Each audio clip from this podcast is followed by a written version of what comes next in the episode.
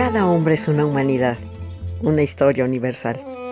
Y como la historia es maestra de vida, queremos que conozcas y saborees la historia por medio de refranes, datos curiosos, biografías, chimentitos, palabras raras y todo aquello que nos forma como personas. Tanto que contar es un espacio campechano y digerible en el que Nora Reyes Costilla los deleitará en breves cápsulas con su bella y argentina voz. Escúchame a través de la radio del Colmich, www.radiodelcolmich.com. Se van a enamorar.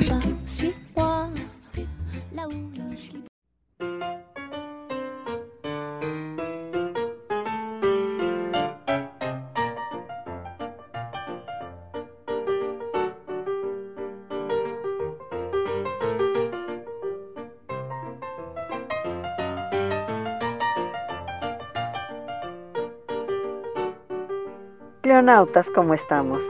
Bienvenidos a su espacio nutricional de la radio del Colmich. Les habla su maná espiritual, Nora Reyes Costilla, que les habla desde este su espacio preferido, tanto que contar. Primero que nada, no olvide agradecer lo que tiene y lo que no tiene. Y ahora, para todos aquellos que mastican piedras y no le hacen el feo a nada, aquí les dejamos con esta noticia. El Escuadrón Veneno. En unas habitaciones del sótano de un edificio del Departamento de Agricultura, situado en la Independence Avenue de Washington, D.C., 12 hombres comenzaron a reunirse en octubre de 1902. Allí les eran servidas deliciosas comidas preparadas por un reconocido chef.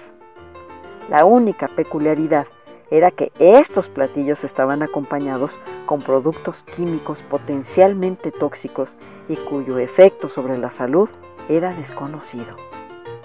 En ese entonces, Harvey Washington Wiley era químico, jefe del Departamento de Agricultura de Estados Unidos y su principal preocupación tras asumir su cargo fue asegurar la salubridad de la comida.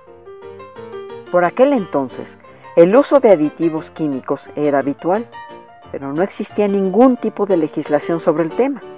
No había pruebas de toxicidad, ni estudios sobre los efectos de dichos aditivos, ni requerimientos de etiquetado. Tras mucho insistir, el Congreso de los Estados Unidos empezó a hacer caso a las peticiones de Wiley y le concedió donativos para que probara el efecto sobre la salud humana de algunos de aquellos aditivos. La manera más rápida y eficaz de comprobar dichos efectos era que un grupo de voluntarios consumiese dichos productos y ver qué consecuencias producían sobre ellos.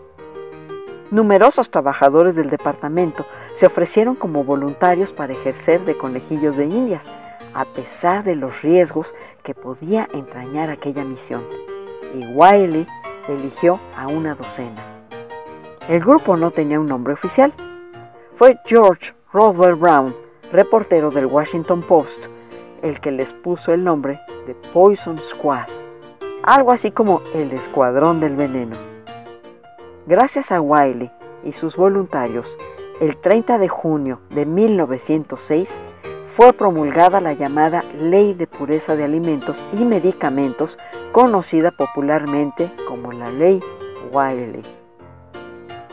Para seguir enterándose de interesantes noticias como esta, síganos en www.radiodelcolmich.com y en Facebook búsquenos como la historia por gusto.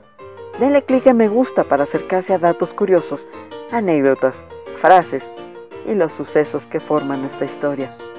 Recomiéndenos con sus familiares y amigos y si puede hasta su peor enemigo. Estuvo con ustedes su compañera y amiga Nora Reyes Costilla y esto fue El Escuadrón Veneno a mi manera.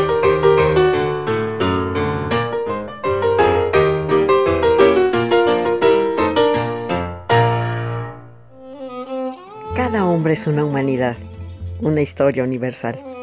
Y como la historia es maestra de vida, queremos que conozcas y saborees la historia por medio de refranes, datos curiosos, biografías, chimentitos, palabras raras y todo aquello que nos forma como personas. Tanto que contar es un espacio campechano y digerible en el que Nora Reyes Costilla los deleitará en breves cápsulas con su bella y argentina voz. Escúchame a través de la radio del Colmich, www.radiodelcolmich.com. se van a enamorar.